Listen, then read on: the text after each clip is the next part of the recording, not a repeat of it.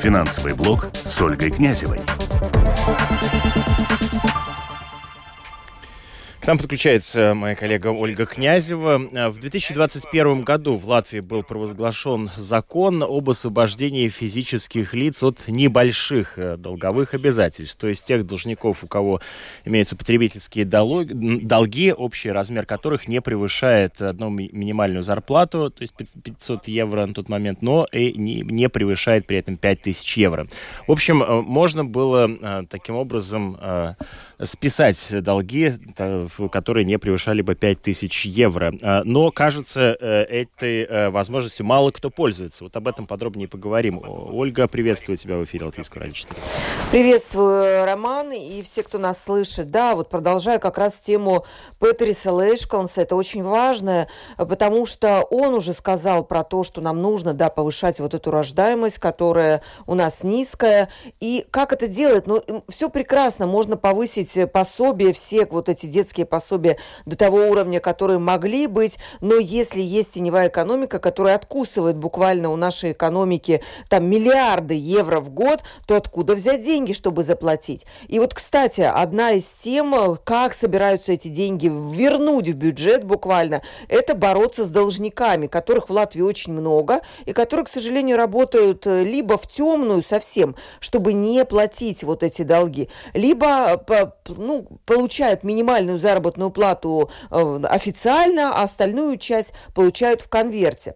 Ну, это, об этом можно говорить долго, но вот ты начал уже с, с этой программы, которая работает два года, она вступила в силу 1 января 2022 года, то есть два года прошло, и она была тоже нацелена как раз на ту часть должников, которые вдруг э, как-то запутались в жизни и не хотят больше, не могут больше платить по своим долгам.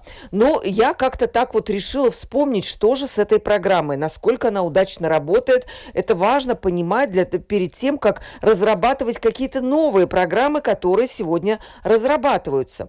И я позвонила нотариусам, нашим нотариусам латвийским, и каково же было мое удивление, когда я узнала, что в прошлом году возможностью вот так списать долги до 5000 евро воспользовались, внимание, 5 человек пять человек. Э, представьте, целый закон огромный, который разрабатывался, который там спорили, рассуждали, как это нужно делать, и вдруг пять человек, да, э, как это так? Ну, нотариусы как-то заявили о том, что, ну, вот у нас люди вот такие, которые не хотят там как-то так разбираться в этих законах. Но на самом деле я, я лично уверена, что это закон такой, раз люди не могут им пользоваться. Но почему же так? Наверняка Роман тебе интересно, почему Конечно, люди Разумеется, не очень интересно. Не хочу просто тебя перебивать. Да, я слушаю. Очень да. Я спросила это вот напрямую у тех экспертов, которые этот закон разрабатывали. Эти люди все тоже с юридическим образованием, и они с огорчением констатировали, что да, они сами не думали, что так плохо будет работать закон на практике. Но почему так тоже? Вот у них есть несколько версий. Во-первых, оказалось, что люди испугались слишком сложной бюрократической процедуры, когда все-таки не так, нет такого, что ты пришел, говоришь, ах, вот тут у меня долги, давайте спешите, и тебе тоже вот так вот, знаешь, э, таким щедрым, э, щедрой рукой все это списали. Нет, надо пойти поработать немножко в том плане, что собрать какие-то справки, доказать, что ты не можешь платить, доказать, что у тебя вот есть такие какие-то долги. То есть, ну, что-то сделать для этого. И то есть были люди, которые приходили к нотариусам, эта вся процедура происходила через нотариусов, выслушивали все, что нужно сделать, и больше не приходили. Ну, вот так.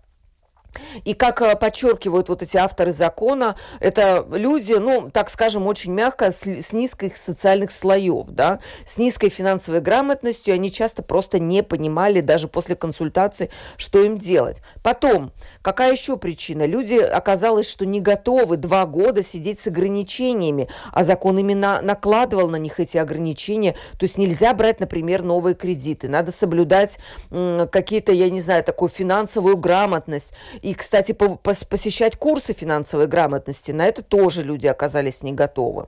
Была еще категория людей, которые сказали, ну, что там 5000 евро, ну, условно говоря, у меня долг на 1000 евро, а тут такие мучения, два года вот сидеть там и собирать справки, и сидеть там с какими-то ограничениями, это не та сумма в наше время, чтобы так страдать, чтобы так уж мучиться. И этот вопрос вот э, будет сейчас хорошая новость, что да, будут менять ну, я думаю, что уже в этом году, потому что, как сказали разработчики, уже вот в, фина... в юридической комиссии Сейма начались какие-то движения по поводу того, что закон не работает, и надо бы вытаскивать людей из теневой экономики. Наверное, я не уже не успею рассказывать, как будут вытаскивать людей, которых 50 тысяч э, человек в стране, которые должны, например, гарантийному фонду алиментов. И э, я только скажу одну цифру, которая наверняка тебя впечатлит, Ром. А, вот эти люди, если бы они работали в теневой экономике, а они, скорее всего, не, ой, не работали бы в, ну, в белой понимаю, экономике, да, в белую, они, скорее да, всего, работают так. в теневой, они могли бы платить в бюджет примерно на 270 миллионов евро в год больше. Вот тебе те самые деньги там для учителей ну, и понятно, для да, всех, таким кого вокруг. И сами, да, увеличение бюджета происходили бы. Благодарю тебя за то, что ты рассказала сегодня да. об этой, э, напомнила об этой программе, о том, как она работает или в данном случае не работает. Ольга Князева была вместе э, с нами.